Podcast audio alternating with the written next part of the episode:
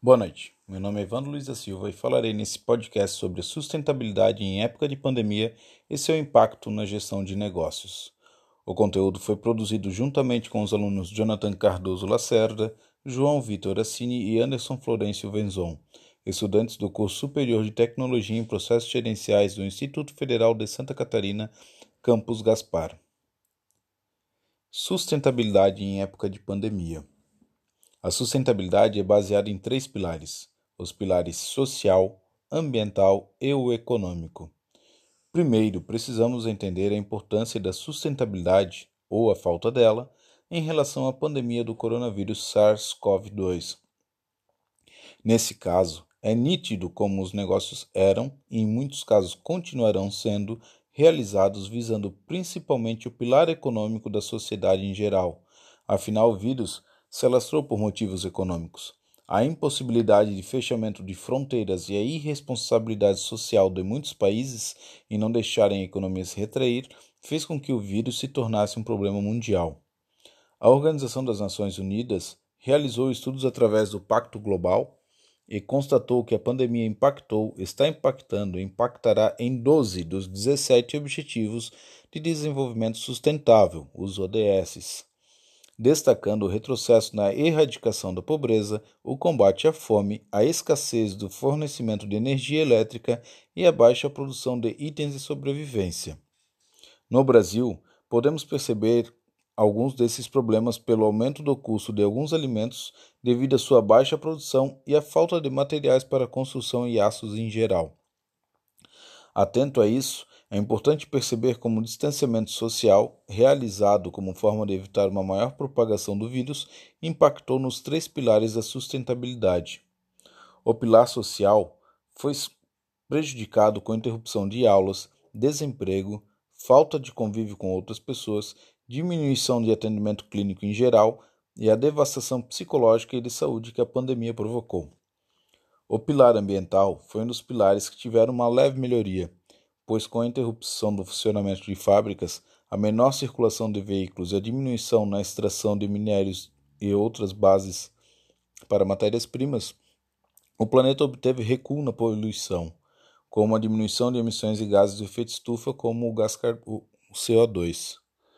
Porém, por outro lado, é importante salientar que a diminuição da biodiversidade tem favorecido a propagação dos vírus pelo mundo visto que animais que poderiam funcionar como hospedeiros dos vírus e que não os transmitisse têm diminuído ou sumido da fauna mundial, assim como a flora, que é uma importante fonte para medicamentos, tem ficado mais escassa, diminuindo assim as opções para se encontrar desenvolver medicamentos e tratamentos eficazes para tratamento de doenças. O pilar econômico também foi bastante atingido, em muitos casos negativamente, em outros positivamente. Se por um lado grandes indústrias tiveram que diminuir ou paralisar sua produção, empresas de lazer tiveram e vêm tendo grandes prejuízos devido à impossibilitação de haver reuniões com alto número de pessoas, outros setores da economia tiveram um bom crescimento de renda, como empresas de delivery, insumos móveis hospitalares e empresas do ramo alimentício. Se observarmos pela ótica do consumidor, percebemos a mudança que os mesmos tiveram em relação ao consumismo pois com o distanciamento ou em casos mais extremos com desemprego, o consumismo exagerado perdeu força. As pessoas começaram a perceber que era comprar o que era comprado apenas para causar um bom status social. Não são necessários consumir tanto para se viver tranquilamente, e em muitos casos se atentaram mais aos aspectos sustentáveis dos bens e insumos que consomem.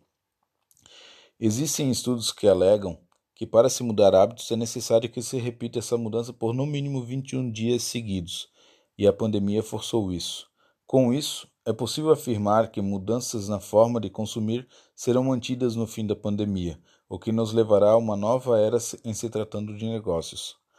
Para uma empresa ter sucesso, será necessária a realização dos três pilares da sustentabilidade. As empresas que realmente buscarem isso tendem a se manter entre as principais de seus setores e, consequentemente, serão empresas mais saudáveis, visto que elas perceberão que para serem referências não deverão visar apenas a lucratividade econômica.